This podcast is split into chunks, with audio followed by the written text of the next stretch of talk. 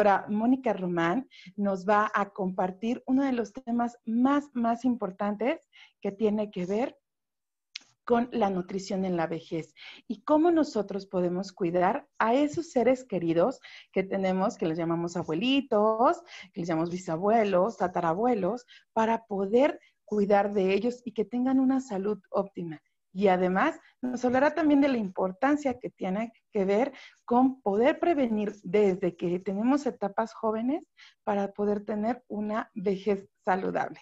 Te voy a platicar un poquito de lo que son sus credenciales. Ella es la doctora Mónica Román. Ella es médico cirujana y homeópata, egresada del Instituto Politécnico Nacional y actualmente se especializa como médico, eh, como médico familiar en el IMSS.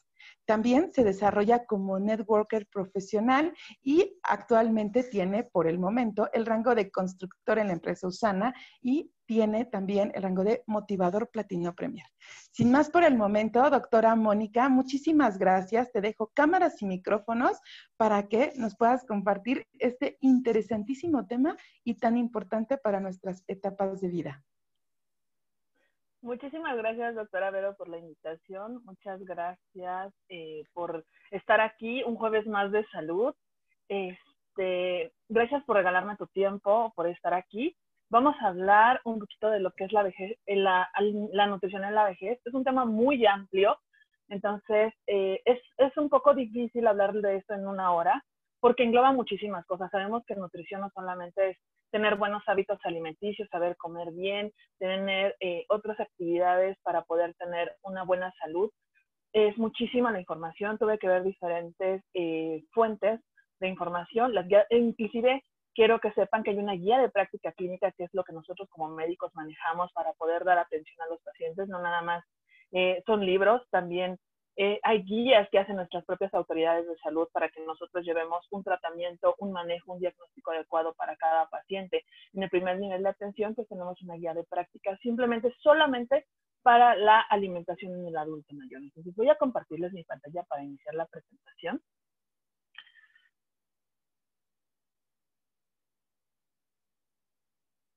Me dicen, por favor, si se escucha y se ve bien.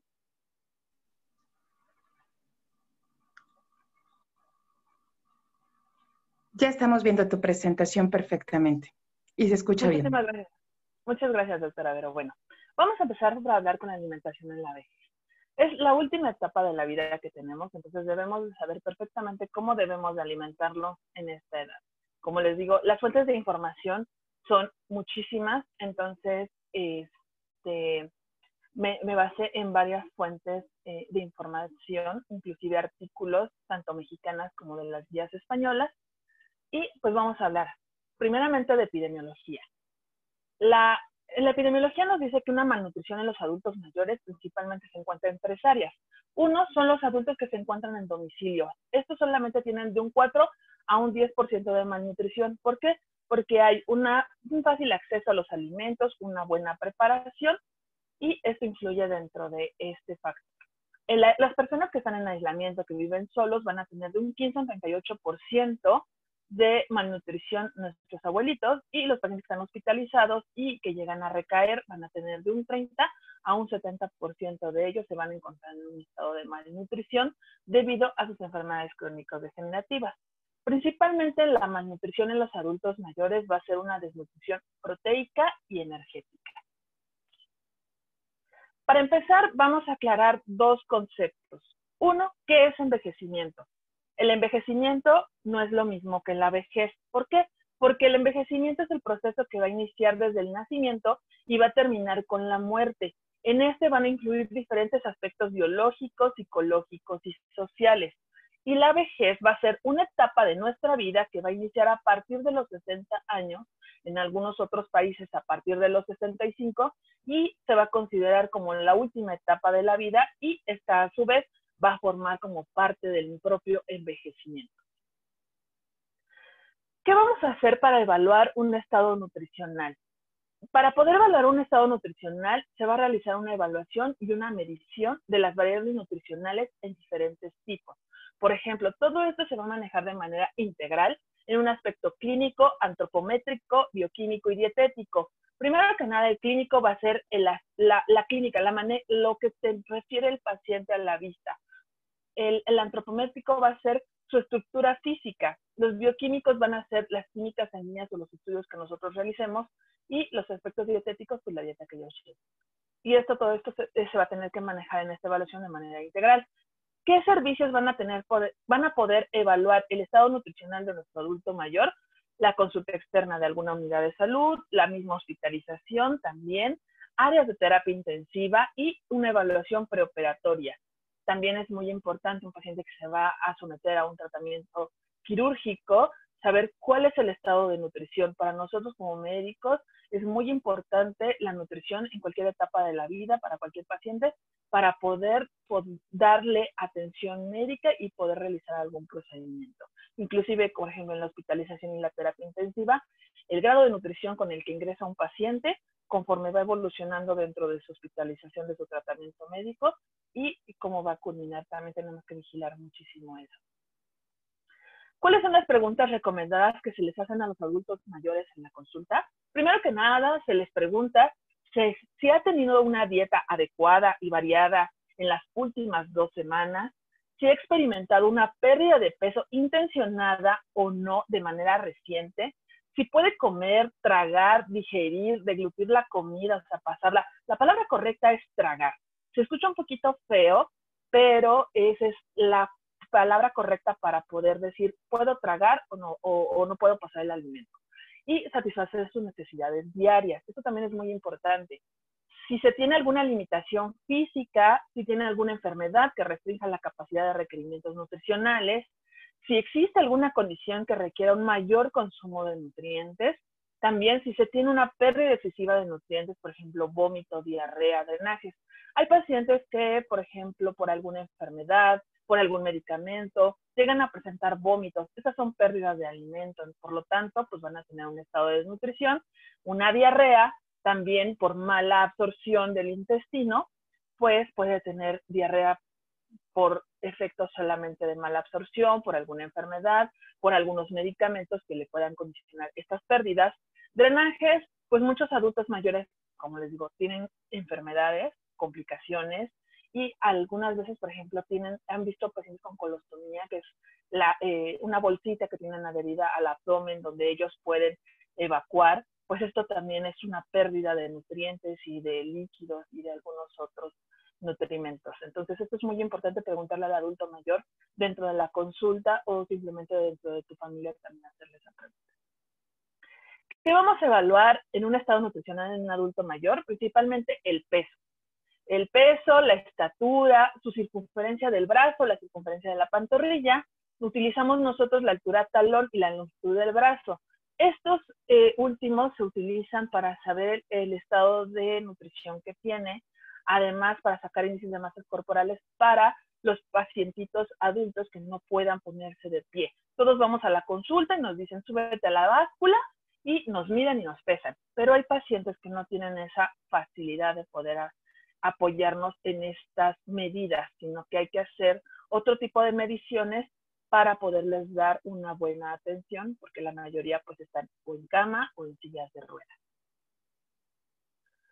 Bueno, ¿qué es el índice? El índice de masa corporal es el cociente entre el peso y la estatura al cuadrado. Quiere decir que vamos a necesitar cuánto pesa el paciente actualmente y la estatura, y esto lo vamos a multiplicar al cuadrado. Para esto existen escalas para manejar bajo peso, un peso normal, un sobrepeso y una obesidad.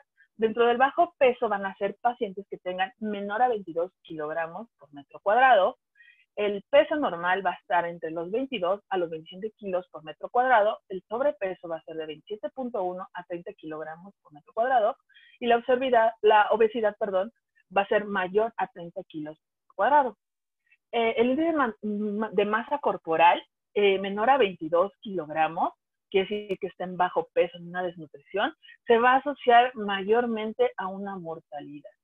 Entonces, eh, eh, el peso es importante no solamente en esta etapa, sino en todas, para también poder no solamente decir está delgado, está obeso, sino también es un factor importante que nos va a someter a un proceso que pueda ponernos en riesgo en nuestra vida.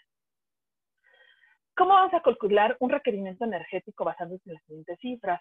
Le digo, nutrición es un, es, es, es un tema muy amplio. Voy a tratarlo de dar lo más digerible posible para que lo podamos entender todos y este, podamos saber qué es lo que a veces nos preguntan en las consultas. ¿sí? Y este, pues bueno, el índice de masa corporal, por ejemplo, de una persona que es 21, significa que va a requerir 18.4 kilocalorías por kilo por día. En el adulto mayor, con un índice de masa corporal menor a 21 kilogramos por metro cuadrado, se asocia a alguna enfermedad que debe de considerarse con un, se le debe considerar que se debe de incrementar el aporte calórico calculado en un 25% como un estándar de recuperación. Por ejemplo, un paciente que pesa 70 kilos va a necesitar 21.4 kilocalorías. Esto lo vamos a, calcular con el 25% este, más y nos va a dar 1.498 kilocalorías. Eh, más 374.5 calorías que ya requiere, nos va a dar una dieta de 1.872 kilocalorías por día. Entonces, esto es el, el, un cálculo de los que podemos hacer, de los que podemos, muchos que podemos hacer dentro de la consulta, el médico, el nutriólogo, cualquier profesional de la salud que pueda este, darle un buen manejo al control del peso. En requerimientos, nuestros adultos mayores, ¿qué requerimientos van a tener? Principalmente agua. El requerimiento hídrico es muy importante en ellos porque tienen que consumir de 1.500 a 2.000 mililitros por día.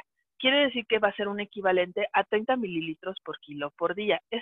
también los requerimientos de agua se pueden calcular por peso. Los hidratos de carbono, los carbohidratos que son de 45 a 65% del aporte energético total, las proteínas de 1.2 a 1.5 gramos por kilo por día. Esto, eh, en casos de alguna enfermedad aguda, se puede incrementar. O sea, pacientes que requieren más proteína, se puede incrementar de 1.5 a 2 gramos por kilo por día. Igualmente, en pacientes que por alguna enfermedad no puedan consumir de muchísima proteína, también se hace un ajuste al contrario. Los lípidos del 20 al 30% en un aporte energético total y la fibra también va a ser muy importante los requerimientos del adulto mayor de 35 a 50 gramos de fibra de manera diaria. ¿Cuáles van a ser las manifestaciones que van a tener nuestros adultos mayores? Principalmente la disminución de la masa magra en un 3%. ¿Por qué? Porque con la misma edad del proceso de envejecimiento, los abuelitos lo que van a perder es músculo. Entonces, por eso, eh, y por la falta de proteína, pues van a tener esa necesidad de requerirla por eso muchas veces están muy delgaditos, con la, con la vejez van viendo que, por ejemplo, van los ojitos, se les van hundiendo un poquito a la cara. Es por eso, es porque van perdiendo músculo ellos. Van a tener una disfunción del sistema inmune. También su sistema inmunológico no se va a ver comprometido, pero sí se va a ver disminuido. El deterioro del estado funcional de todos sus órganos también van a ser manifestaciones que ellos tengan simplemente por el proceso de envejecimiento y también por un estado de nutrición. La disminución de la masa ósea, que nos va a traer también por consecuencia la edad, eh, la pérdida, eh, la falta de la absorción de calcio nos va a traer enfermedades como la osteoporosis, va a haber alteraciones de la masa muscular, como ya les comentaba, pues principalmente pues pierden músculo, van a perder fuerza, y muchas veces eso les va a traer otras complicaciones. Deterioro cognitivo. El cerebro sabemos que es un órgano que va a ir envejeciendo y conforme llega a la edad adulta mayor, se va haciendo más pequeño. Y este cerebro va perdiendo muchísimas de las funciones, principalmente la memoria. Y algunas cosas más como algunos movimientos se va volviendo un poquito más torpe. Entonces, entre otras cosas más, esto es un deterioro cognitivo. El retraso de la cicatrización, también por la misma edad, pues sus cicatrices, sus heridas, sus van a, van a tener un retraso más que en una persona adulta y mucho más si se le suman enfermedades crónico-degenerativas que también afecten esta situación. Eh, las hospitalizaciones, hay pacientes adultos que también requieren ir a atención médica constante y muchas veces no solamente van una vez al año, sino recaen varias veces y requieren varios internamientos y pues a esto va a aumentar el estado de mortalidad que puedan tener nuestros pacientes.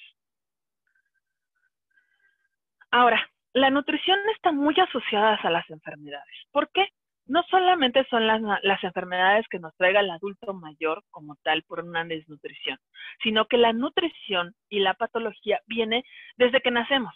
O sea, debemos, si tenemos buenos hábitos desde el nacimiento, la infancia, la juventud, la edad adulta, vamos a llegar a una vejez sana en óptimas condiciones. Sin embargo, si tenemos mala alimentación, malos hábitos alimenticios desde la niñez y todas las etapas de la vida, pues vamos a llegar a las enfermedades crónico-degenerativas. Entonces, por eso la mayoría de los abuelitos tienen enfermedades como la malnutrición, obesidad, eh, se van a los dos extremos, tienen tanto diarrea como estreñimiento, pueden ser inclusive dentro del mismo día, van a padecer hipertensión, diabetes, ateroesclerosis, que es que sus venas, las arterias, este, se vuelvan duras por la grasa, eh, anemia, osteoporosis, cirrosis y alteraciones renales.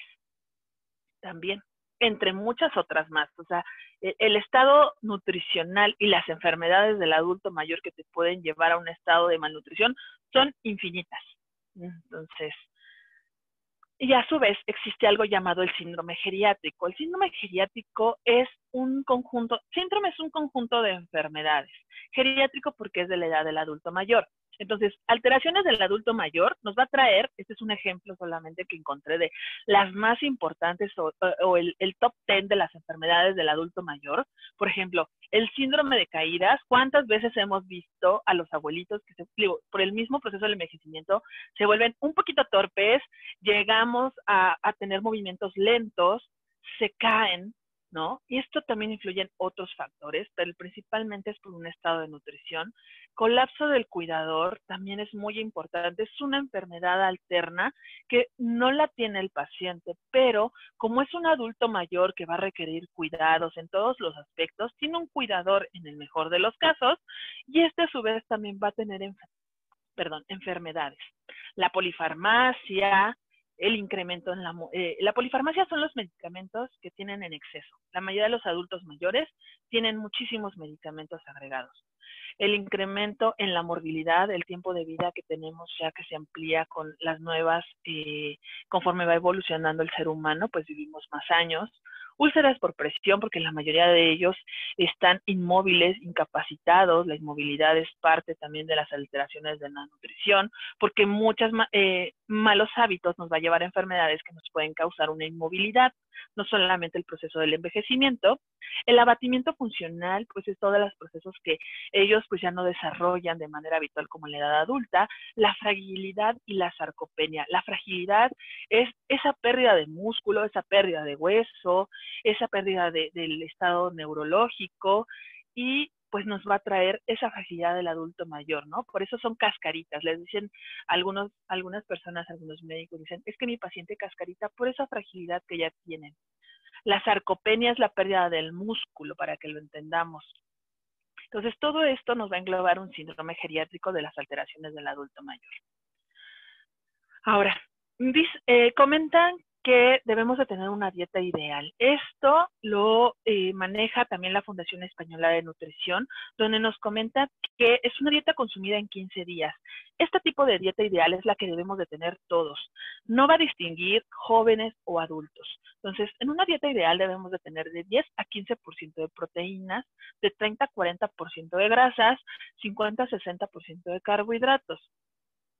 También debemos de contar con la actividad física. La actividad física es muy importante en cualquier etapa de la vida.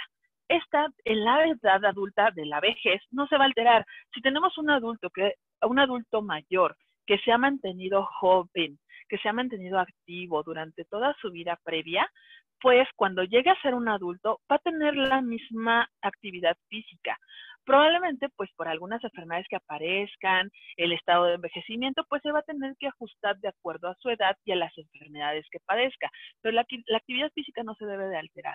Ahora, por ejemplo, si uno está acostumbrado a tener una actividad física durante toda su vida de una hora, no sé, hacer pesas, pues obviamente ya en la edad adulta, por todo lo que ya conlleva el proceso de envejecimiento, pues no va a poder a lo mejor levantar los mismos pesajes o los mismos kilos que tenía que cuando era joven, pero sí puede cambiarlo por alguna alternativa, un tai chi, algún ejercicio más aeróbico, entonces, pero poderlo desarrollar por la misma hora. Eso es lo que no se altera la actividad física. También debemos englobar alimentos todos son importantes, pero por ejemplo, en el adulto en el adulto mayor, estos son los principales grupos. Por ejemplo, las frutas y las verduras son importantes. Mayormente requerimientos de vitamina C, betacarotenos y la fibra. Con respecto a aceites vegetales, el aceite de oliva va a ser el, preferente. En pescado, el omega 3 va a ser muy importante para su desarrollo. Eh, la leche y los derivados, el queso, el yogur, el queso petit, todo eso también debe de consumir nuestro adulto mayor. Eh, las grasas sólidas también son importantes, pero estas deben de tener un bajo consumo, por ejemplo, como la mantequilla y la margarina, pero también no deben de ser excluidas de la dieta. Se recomienda una dieta mediterránea. Esto es una herencia cultural que tenemos durante años, pero últimamente se le ha dado mucho auge. Eh, las guías de, práctica clínica llegan a manejar lo que es dieta DASH para algunas enfermedades, pero ese es otro tipo de dietas. O sea, dietas existen infinidades. Pero, por ejemplo, las que manejamos nosotros como médicos es, es un ejemplo, por ejemplo, la dieta mediterránea. Esta va a ser una dieta aumentada en aceite de oliva, que va a ser como una fuente de grasa principal. El aumento de frutas y verduras debido a que ha habido una disminución de la ingesta de estas mismas durante estos tiempos. Eh, ¿Por qué? Porque vamos a requerir un elevado aporte de vitaminas y minerales. Eh, estos pues van a también venir de legumbres, hortalizas. Eh, vamos a tener que hay un, mejor, un menor consumo de alimentos proteicos. Eh, hay un, debe de haber un mayor consumo de, de pescado, aves de corral, disminuir el, el consumo de pan, arroz, pastas, eh, esto también la dieta mediterránea existe porque ha habido un aumento de las grasas saturadas durante la alimentación actual.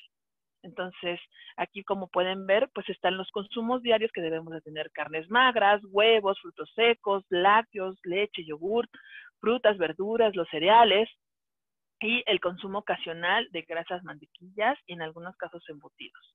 La actividad física diaria también es muy importante en este tipo de dieta, la ingesta de agua de hasta 8 vasos eh, al día y también llegan a manejar la convivencia familiar importante en esta dieta. Y el consumo moderado y es opcional entre vino y cerveza, también en los adultos. Los principales factores que vamos a tener en la nutrición de la vejez va a ser la edad. Ese es el factor. ¿Por qué? Porque dentro de la edad, entre mayor eh, edad tengan, de los 60, 70, 80 años, pues van a disminuir el gasto energético, van a tener menor actividad física por todas las situaciones de pérdida que tienen. La percepción de la sed. Eh, el adulto mayor va a tener eh, pérdida de esa percepción de la sed también por el deterioro cognitivo, el, proceso de envejecimiento. Entonces, va a someter a los abuelitos a que no quieran casi tomar agua. No sé si les ha pasado los que tienen adultos mayores en casa, que a veces no quieren tomar agua, ¿no? Inclusive hay adultos mayores actualmente que quieren consumir solamente Coca-Cola o cosas dulces y eso pues no, no es bueno. Y, y, lo que llegan a tomar es muy poquita agua, pero es por esa percepción de la sed que se va perdiendo. Ellos, pues debemos de saber que deben de consumir de un litro y medio a dos litros de agua. La ralentización del intestino quiere decir que el intestino se vuelve perezoso. Si ya tenemos un intestino perezoso desde la edad eh, anterior, desde las edades previas, pues dentro de la edad adulta, pues se va a volver aún más perezoso. Por eso es importante que el adulto tenga una dieta rica en fibra. Eh, también el adulto mayor con respecto a la edad va a tener deficiencias de vitaminas y minerales, principalmente el hierro, el calcio, el zinc y las vitaminas D en todos sus grupos, la vitamina C y la vitamina D. Eh, también debemos de considerar con ellos una exposición moderada del sol. Eh, esto porque la mayoría de las personas mayores siempre quiere estar en el sol. ¿Por qué? porque tienen frío, más ahorita en esta época pues los vamos a ver más pegaditos a la ventana, en algún lugar donde está el sol y por un tiempo prolongado pueden durar todo el tiempo ahí, porque pues aumenta el frío, como pierden músculo, pues no hay algo que los proteja. Entonces, eh, hay, que, hay que moderarlos. Es importante para ellos, ¿por qué? Porque la exposición al sol nos va a ayudar a fijar la vitamina D. La vitamina D es importante en todas las etapas de la vida. En la niñez nos ayuda a formar huesos fuertes. En la edad adulta nos va a ayudar a mantener músculos, huesos fuertes. Eh, y en la, en la, vejez, como va a haber una pérdida mayor de esos, eh, de músculo y de hueso, pues vamos a requerirla más. La situación es aquí que con la edad de la infancia se absorben con mucha más facilidad y conforme vamos envejeciendo, va eh, disminuyendo esa absorción eh, de vitamina y la vamos prácticamente eliminando. Y el uso de protector solar también es muy importante para evitar alguna complicación con la piel. También se les puede recomendar una ingesta moderada de vino de uno a dos vasitos al día y este también porque tiene un poder eh, antioxidante. Las otras, las otras situaciones es la obesidad y la desnutrición. Podemos encontrar dos, estos dos factores en los adultos mayores. Muchas veces pensamos que porque alguien está obeso no está desnutrido. Solamente el flaquito, el que se ve esquelético, ese es el que está desnutrido. No, puede existir desnutrición en los dos, eh, en los dos eh, polos, tanto en la obesidad como en la desnutrición. La actividad física es algo que debemos de tener con ellos. La disfagia, la disfagia es otra situación que también nos va a complicar la nutrición en el adulto mayor. ¿Qué es la disfagia? Es el dolor que tenemos para poder tragar los alimentos.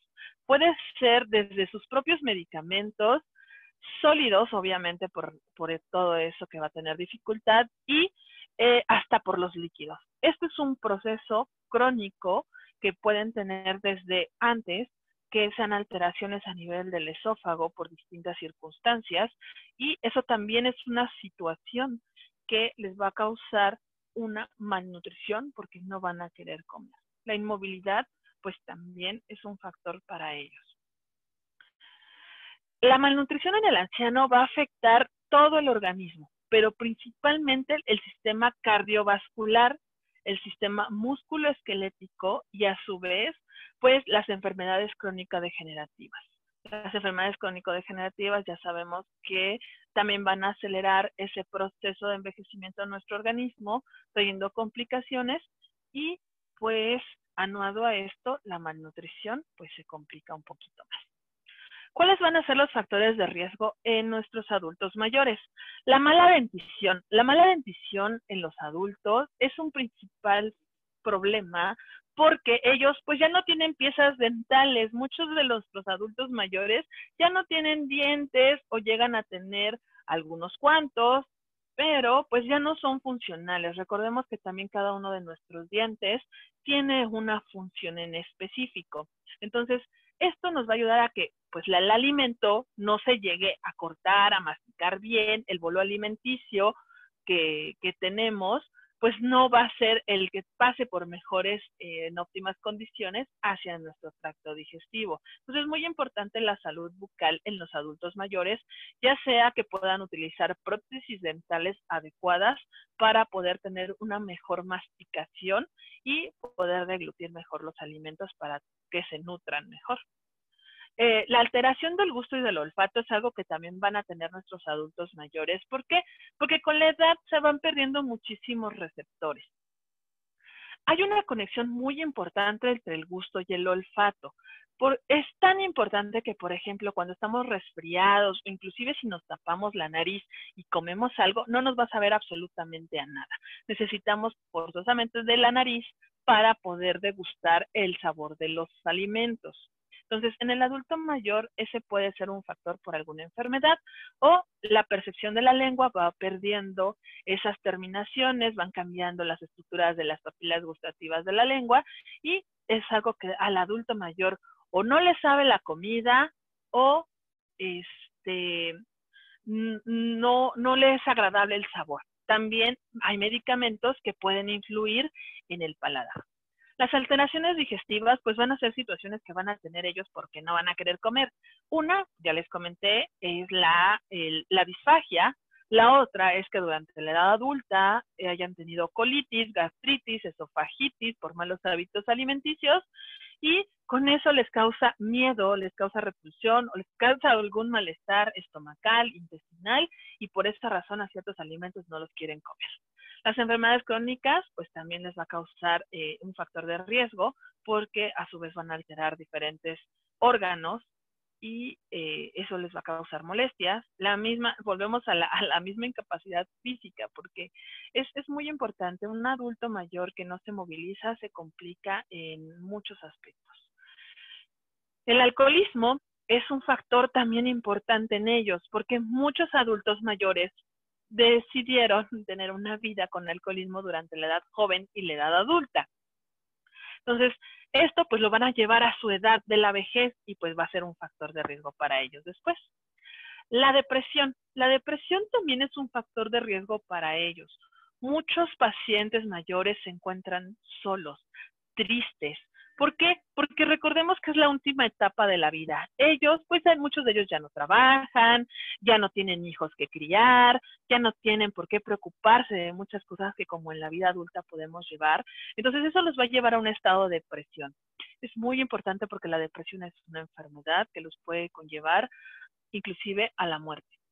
El deterioro cognitivo también va a ser un proceso del envejecimiento, pero a su vez, pues también se les va a olvidar comer, se les va a olvidar eh, algunas cosas por ahí a, los pacientitos, entonces eh, ese es un factor de riesgo para ellos. La viudez también, ¿por qué?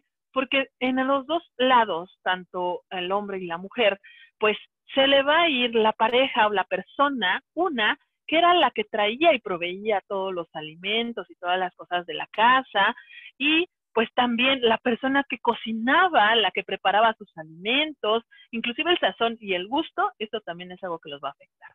Las situaciones socioeconómicas también, porque muchos adultos mayores pues no tuvieron la oportunidad de tener a lo mejor una pensión, una jubilación o algo con que se fueran ellos de manera tranquila para poder vivir su vejez. Muchas pensiones actualmente son muy bajas y les alcanzan muy poquito para los pacientes y sin contar todas las enfermedades que llevan, los tratamientos, los medicamentos o cuestiones extras, no les alcanza muchas veces para poderse nutrir de manera saludable. Entonces, esto también es un factor de riesgo para ellos. El consumo de medicamentos. ¿Cuántas veces no hemos visto a los abuelitos, a los adultos mayores, salir de algún consultorio, de alguna institución de salud con bolsas de medicamentos? Inclusive muchas veces, digo, quien tenga adultos en casa o cerca, es el, es el primer lugar de automedicación a donde vamos. Es la farmacia particular prácticamente que tenemos con ellos. Entonces, eso también, el consumo de medicamentos, la polifarmacia que tienen ellos, pues va a traer alteraciones también en su estado de nutrición. ¿Por qué? Por lo mismo de que van a tener depresión, el deterioro cognitivo, las enfermedades crónico-degenerativas, pues nosotros como médicos también les tumbamos un montón de medicamentos a los pacientes, más aparte de todas las enfermedades que tiene, los eh, malestares que pudieran tener, el dolor de cabeza, que el estómago, que el reflujo, que la agrura, les aumentamos más medicamentos. Entonces, con la depresión a veces llegan a tomar antidepresivos. Existen medicamentos que inhiben eh, la sensación del hambre en el cerebro y pues también, anuando a todo lo que ya comentamos anteriormente, les vamos a aumentar algo más para que ellos se encuentren en un estado de malnutrición mayor. Por eso es importante que el adulto mayor se mantenga activo, sano en esa tercera etapa de la vida y que también hagan actividades juntos si se tienen a sus parejas o con quien sea, con la familia, para que no estemos en un estado depresivo, en un estado enfermo.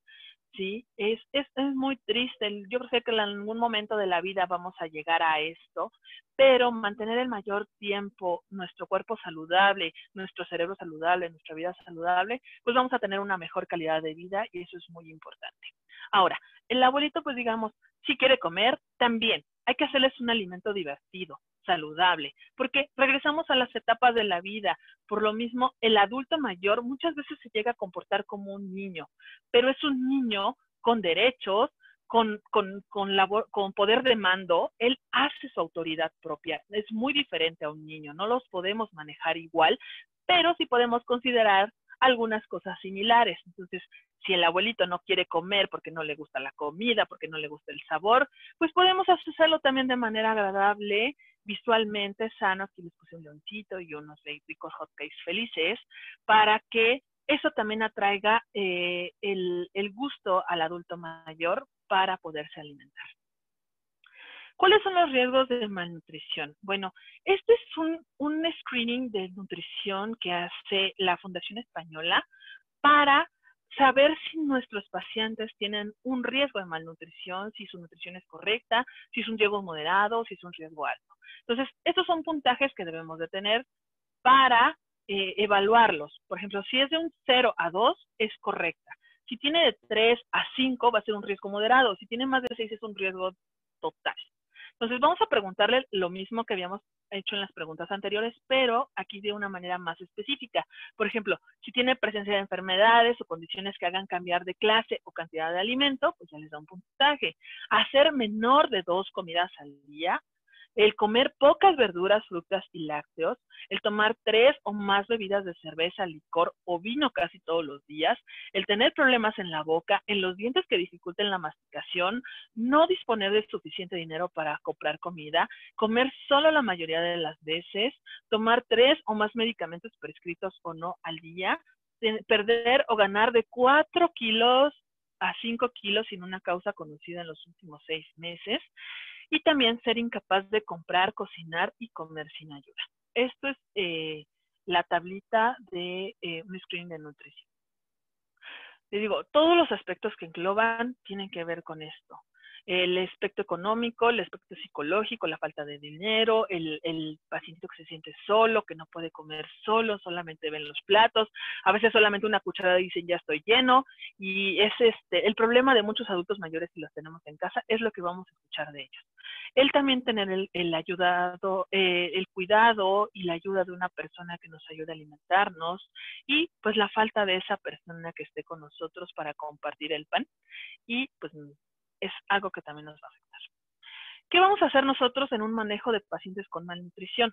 Primero que nada, que lo revise el médico, algún profesional de la salud, el nutriólogo, para evaluar su estado nutricional. El odontólogo es importante también que lo vea para ver si la condición es con la boca.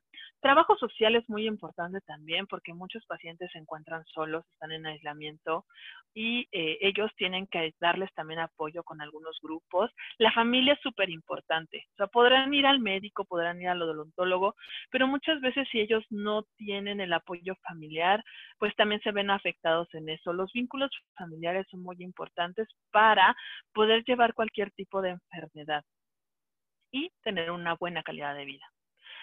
Se recomienda que los abuelitos hagan cinco comidas al día. No es porque ya esté viejito, ya no come mucho. Probablemente disminuyan las porciones, sí, pero requieren hacer sus alimentos al día básicos, desayuno, comida y cena. Y dentro de ellos algunas colaciones. Principalmente la ingesta de calditos, sopas, consomés para, porque también ahí podemos ayudarles al aporte hídrico. No forzosamente tienen que tomarse los ocho vasos de agua, sino también podemos complementarlo con algunos calditos o comidas líquidas. leche, eh, queso, petit suisse, eh, verduras, frutas, semillas, pescado, todos esos grupos de alimentos también los podemos consumir siempre y cuando no haya una restricción por alguna enfermedad. Las recomendaciones que tenemos para un adulto mayor, sano y con enfermedades, pero que no traigan alguna complicación, pues va a ser la visita al médico. El médico, personal profesional de la salud, llámese nutriólogo, odontólogo, enfermería, todos ellos van a tener un cuidado con el paciente para el control del peso en el índice de masa corporal y la nutrición y la dieta que puedan llevar. La asistencia es muy importante, saber en qué estado está tu adulto mayor y saber si requiere apoyo o asistencia para poderse alimentar. Los horarios de comida son muy importantes para que ellos puedan tener una mejor nutrición y es muy importante también que eh, al adulto mayor no se le pongan dietas como en la edad adulta, ¿no? Que para bajar de peso, múltiples dietas, o sea, sí se recomiendan dietas saludables, pero no restrictivas, a eso me refiero.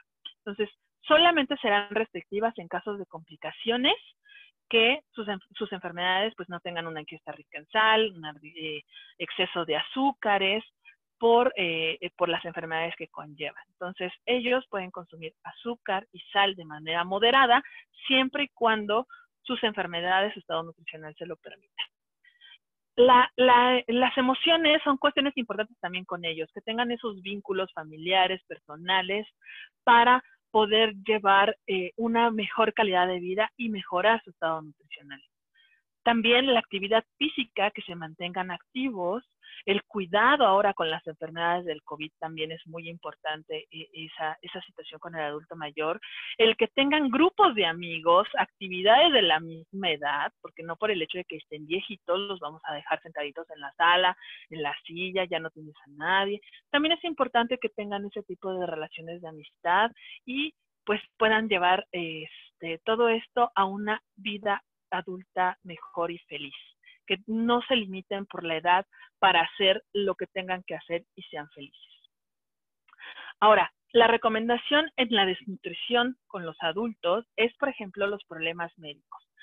Se eh, tienen que atender los casos de las enfermedades que ya habíamos contado anteriormente, como el deterioro cognitivo, los trastornos del ánimo, la incontinencia urinaria, el dolor crónico, que es lo que también padecen ellos, la polifarmacia y las dietas restrictivas.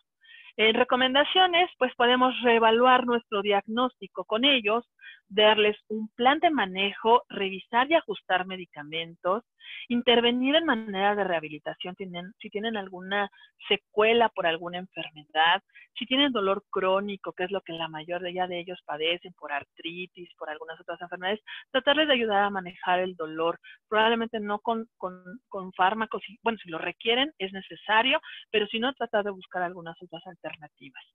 Eh, también en caso de dietas restrictivas, pues liberar al paciente de algunos alimentos y ajustar también a su gusto, luego siempre y cuando este tipo de dietas restrictivas sean muy necesarias, pues sí las vamos a tener que llevar, pero si no, tratarles de liberar un poquito la dieta a ellos.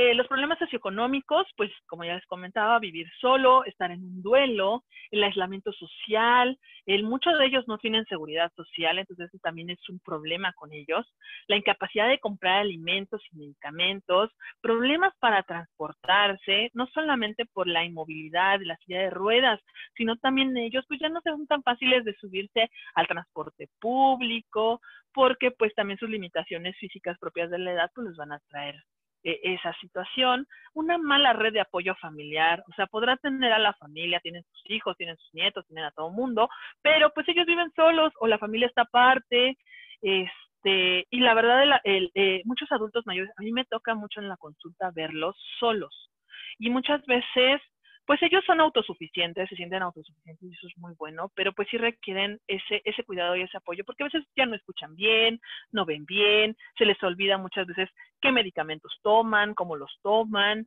Entonces esa mala red de apoyo familiar es muy, muy importante para ellos. En la higiene personal también, ellos pues ya no se quieren bañar, ya no quieren arreglarse, por múltiples situaciones.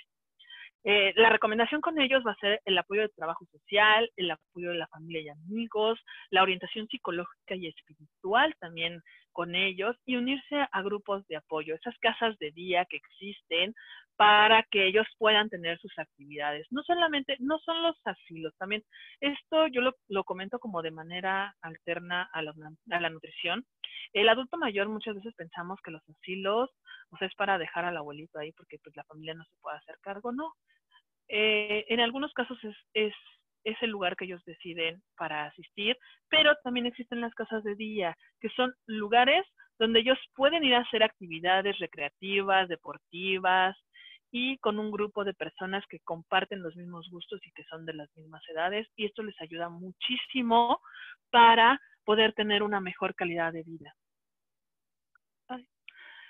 Ahora, las recomendaciones en un adulto mayor con obesidad, pues principalmente eh, se tiene que hacer un test para descartar alguna enfermedad que lo esté provocando, por ejemplo, el hipotiroidismo, se hacen pruebas de TSH, eh, reducir el peso, o sea, mantener el peso ideal y conservar la masa muscular también con ellos, porque muchas veces perdemos peso, perdemos grasa, perdemos agua, pero también perdemos músculo. Entonces, con ellos pierden músculo por el proceso de envejecimiento, la edad y demás, pues es importante eh, el conservarla.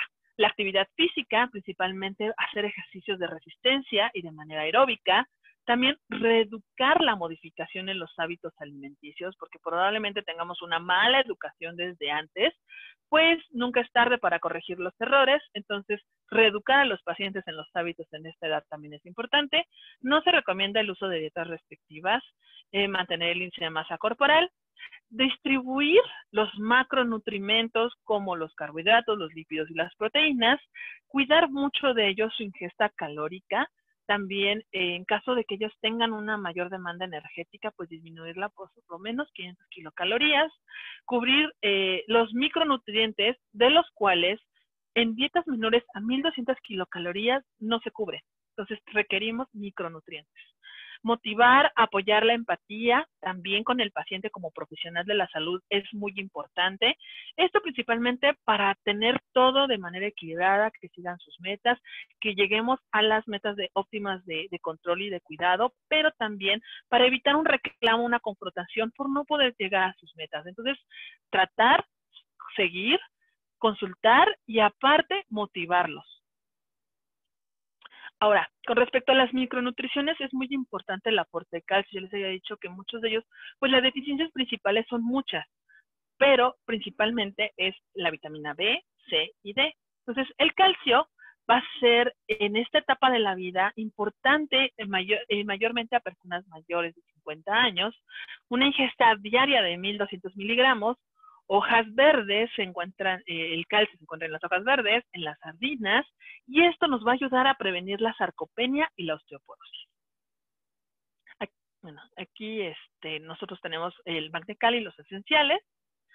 Eh, la deficiencia de hierro, pues esta va a causar anemia. Muchos de nuestros adultos mayores cursan con un estado de anemia, y esto por la alimentación y las enfermedades. Van a tener principalmente fatiga y su deterioro de su salud. Otra cuestión importante para controlar la deficiencia de hierro es la ingesta de vitamina C. Esta nos va a ayudar a que se absorba mejor el hierro y además va a tener su poder antioxidante. Y eh, también eh, la ingesta del ácido fólico. Que hay alimentos que los podemos obtener como los frutos verdes, carnes y algunas leguminosas. La vitamina A va a ser también importante en la dieta del adulto mayor. Esta se va a encontrar principalmente en vegetales verdes, amarillas y naranjas. Nos van a ayudar a proteger nuestra vista y a nutrir nuestra piel. Esta se encuentra en zanahorias, toronja, frutos verdes, algunas vísceras. Entonces, es importante la ingesta de vitamina A. ¿Cómo vamos a cuidar nuestro sistema cardiovascular? Pues también la pérdida de músculo no solamente va a afectar las piernas para que sean débiles y puedan caer los abuelitos, o la espalda, los brazos, sino que también el corazón es un músculo y él también sufre esa pérdida de, de, de, de sarcopenia. Entonces, va a tener, nos va a dar estos, estos alimentos como el pescado, el omega 3, la, el ácido alfa-lipoico, la coenzima Q10, nos va a dar una mejor salud en los tejidos y en los órganos, una mejor función muscular y además lo que tiene la eh, coenzima Q10 es que te va a ayudar a regenerar la vitamina E, la colágena y además nuestro omega nos va a ayudar a proteger nuestro cerebro, nuestra función cognitiva, al igual que en la coenzima Q10 y el ácido alfa-lipoico. También se encuentran en alimentos verdes y en leguminosas. En la salud digestiva, pues es muy importante porque si ya vimos que también causan alteraciones digestivas de disfagia, esofagitis, colitis, gastritis, estreñimiento y diarrea con los abuelitos, porque muchas veces tienen días diarrea, a veces eh, eh, el estreñimiento, pues hay que darles fibras, senócidos para que puedan evacuar, la falta de agua en ese intestino, la falta de movilidad, todo eso va a traer un problema a nivel digestivo. Entonces vamos a tener que con los probióticos vamos a aumentar también ese sistema inmunológico que por, medio de la vejez vamos a tener disminuido, nos va a ayudar a mejorar la digestión, va a ayudar a mejorar la alimentación porque con un estómago, un intestino saludable, permeable, se van a absorber mejor los nutrientes, por lo cual va a llegar a nuestro torrente sanguíneo, a nuestros órganos y va a mejorar nuestra salud. Va a mejorar la hidratación, sí, porque también los alimentos son importantes. El agua también es importante para mantener a todos nuestros organismos en sistema de funcionamiento. Son como los carros. Entonces, esto también es muy, muy importante mantener el agüita en óptimas condiciones evitar, eh, ayuda a mejorar el estrés, el estrés de los abuelitos, la depresión, todo lo que tiene, va a mejorar el estreñimiento, digo, entre mejor alimentación, mastica bien, todo eso lo, lo, lo, lo, de, lo, lo mastica, lo muele perfectamente, pasa al estómago, de ahí se disuelve, se absorbe con los jugos gástricos y todo, de ahí va a pasar a nuestros lodenos, a nuestros intestinos, se absorben nutrientes, el intestino grueso va a ser la función de terminar de reabsorber todos esos nutrientes para poder tener el producto final. Y los suplementos nutricionales que nos van a aportar una carga, un aporte nutricional y energética. Se recomienda en las vías que sean 250 kilocalorías, lo que nos puedan tener estos suplementos nutricionales. ¿Por qué? Porque muchas veces la alimentación no nos alcanza o no les alcanza al adulto mayor. Entonces sí recomiendan el uso de suplementos para poder tener este aporte nutricional energético, principalmente en pacientes con anorexia, que tengan convalecencias de algunas enfermedades, de cirugías, de hospitalizaciones. ¿Por qué? Porque son ricas en proteínas, en fibra, en lípidos y en carbohidratos. Nosotros eh, en, en esta línea se manejan aportes nutricionales con esa cantidad de kilocalorías. Si nuestro paciente está en unas condiciones que requiera mucho más proteína, tenemos también fuentes saludables, confiables, avaladas, que nos puedan dar ese plus que requieren tanto de proteína como de fibra. Y eso es el cuidado que debemos de tener en nuestro adulto mayor en la nutrición de manera muy simplificada, muy digerible, es repetitivo, sí, pero es para que nos quede claro las cuestiones que debemos de tener con ellos en el cuidado de la alimentación, les digo, es un tema muy amplio. Eh, hay muchos manejos que se pueden dar con respecto a nutrición, por eso existen miles de dietas, miles de, cosas, pero sí es importante que nos englobemos a los factores principales que nos pueden llevar a una desnutrición en el adulto mayor.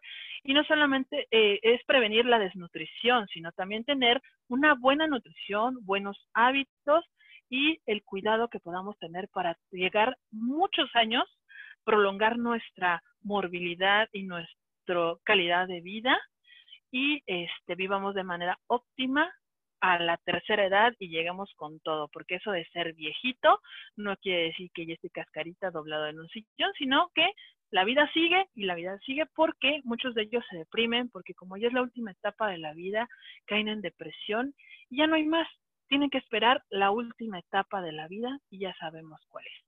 Y sinceramente no creo que sea lindo pensar día a día que probablemente ese día llegue cerca. Entonces, vivir la vida óptima y de la mejor forma que se pueda estar. Y por mi parte sería todo. Muchísimas gracias por regalarme tu tiempo y espero que te sirva esta presentación. Muchísimas gracias, doctora Moni. Realmente una súper, súper capacitación de salud y de nutrición de nuestros eh, viejitos, de nuestros adultos mayores, que realmente muchas veces nosotros desconocemos cómo los podemos ir ayudando y que pues efectivamente envejecimiento o, vejez no es sinónimo de dolor, ni de sufrimiento, ni de que ya tienen que estar sentados. Es siempre tomar la decisión de tener una vida saludable. Muchísimas gracias. Y quisiera decirle a las personas que si tienen alguna duda, por favor, levanten su mano y con muchísimo gusto vamos a activar sus micrófonos y podrán hacer una pregunta.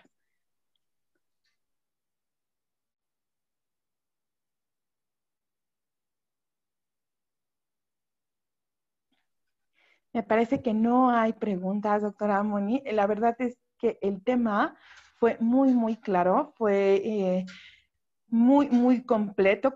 Yo sé que son temas muy difíciles de abordar. Ah, sí, sí hay una pregunta.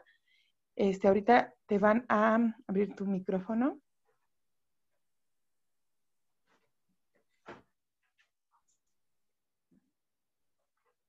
Permíteme tantito, ¿eh? Ilum LT 520, ya puedes habilitar tu micrófono. Buenos días. Eh, primero que nada, agradecerle a Dios estar aquí oyendo esta información importantísima. Yo soy una persona mayor, ¿sí? Me he cuidado mucho, tomo toda la nutrición de, Usana y me siento bien, pero he tenido últimamente la problemática de dolores en mis eh, articulaciones eh, que aunque tomo el Procosa, el calcio y lo que sea, em, parece ser que es un desgaste de, hueso. Entonces, eh, también me dicen que puede ser flebitis, este, y em, yo quisiera saber si solamente con la nutrición de Usana yo trato de llevar una buena dieta como la que dio la doctora, que fue excelente su exposición. Con mucho agradecimiento se lo digo. Gracias, doctora este, hacía falta, hacía falta que, nos tomaran en consideración a las personas mayores. Entonces, eh, la idea es saber qué se debe de tomar, tomar cuando una persona tiene eh, aparentemente flebitis. Ok. Bien. Eh, en el adulto mayor muchas dolencias que tienen ellos es porque se suman muchísimas cosas. Ah, perdón, muchísimas gracias por agradezco infinitamente las palabras que me dices, este, lo agradezco, sí, es un tema muy importante, este, sin duda el adulto mayor muchas veces nos olvidamos de ellos y son partes fundamentales de nuestra vida y a final de cuentas es una etapa a la que vamos a llegar en algún momento.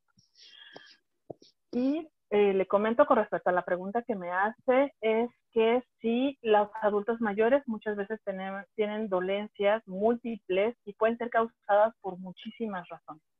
Una de ellas es el proceso de envejecimiento, el, la cuestión de los dolores articulares, pues puede ser el mismo desgaste que ya se tiene por la edad, por las actividades físicas, algunas malas posiciones, malas posturas también llevan a esa pérdida de, este, de, del espacio articular y pues el desgaste. Recordemos que el hueso está cubierto por el cartílago. Entonces, con la, eh, las enfermedades o estas situaciones que le digo de, de, degeneración, pues se va perdiendo ese cartílago. Los suplementos están, ejemplo, Procosa es muy bueno para mantener saludable esas articulaciones, ese cartílago pero en el caso de que ya sea un desgaste mucho mayor, pues va a ser eh, la pelea entre tratarlo de regenerar y el daño ya que llega al hueso. Entonces, en esa situación, pues sí tienen que buscar algunas otras alternativas para mejorar esas molestias. Eh, en cuestiones de la flebitis, pues son situaciones con los vasos sanguíneos. Entonces, eh, con la misma edad se va perdiendo esa elasticidad, de los vasos se pueden hacer duras, se van haciendo en algunas partes muy flexibles, inclusive abombadas, por eso muchas veces cuando somos adultos mayores, las venitas se ven así todas como carreteras sinuosas, por esa pérdida del colágeno, de esa elasticidad que tienen, y va a causar molestias también. Entonces, el proflavanol es un buen suplemento para ayudar a mejorar la salud de nuestros vasos sanguíneos porque son ricos en colágeno también.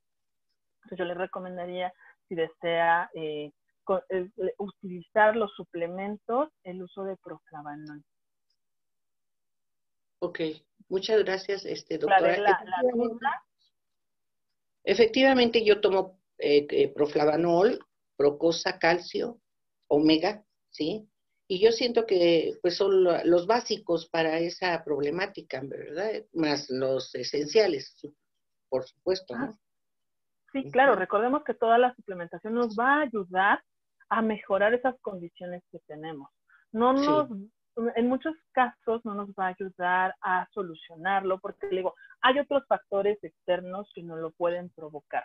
Entonces puede tener un, el, los suplementos nos ayuda a, a, a, mejorar esa situación, obviamente sumado con medicamentos y algunas otras terapias, algunos ejercicios, inclusive tratamientos quirúrgicos que requieran para poder mitigar esas molestias. Ok, bueno. Le agradezco mucho, doctora. Muy, muy, muy bonita su presentación. Muchísimas gracias, Silvio. Este, bueno, me, recuerda, ¿me dijo su nombre? No, eh, mi nombre es Marta Campos. Muchísimas gracias, Marta. Es que, digo, Ilium, yo creo que no, no sabía si era su nombre, pero muchísimas gracias, sí. agradecida con su comentario. A usted, muy amable, gracias a todos. Buen día. Buen día. Muchísimas gracias, Marta, por tu pregunta. Excelente pregunta. Y muchas gracias, doctora. No sé si hay alguna otra pregunta que le quieran levantar su mano. Y pues, si no, pues efectivamente fue una información sumamente clara, sumamente importante y pues yo creo que muchas personas tenemos adultos mayores a las cuales amamos. Y por ejemplo, si hay alguien que tenga alguna duda más enfocada o que requieran eh, una, una atención más detallada, con muchísimo gusto estamos en el contacto o con la persona que te invitó, hazle esa pregunta y ellos nos lo van a hacer llegar al, tanto a la doctora como a mí y eso va a poder que nosotros podamos darle una solución más personalizada. Pues muchísimas gracias, doctora Moni. Fue una excelente presentación. Muchas gracias por eh, darnos esa, información para poder cuidar a nuestros adultos mayores y para poder empezar a nosotros a prevenir eh, esa, esa vejez saludable para poder seguir disfrutando nuestra vida. Muchísimas gracias. Es un honor para mí que estés en este proyecto. Muchísimas gracias, doctora Vero.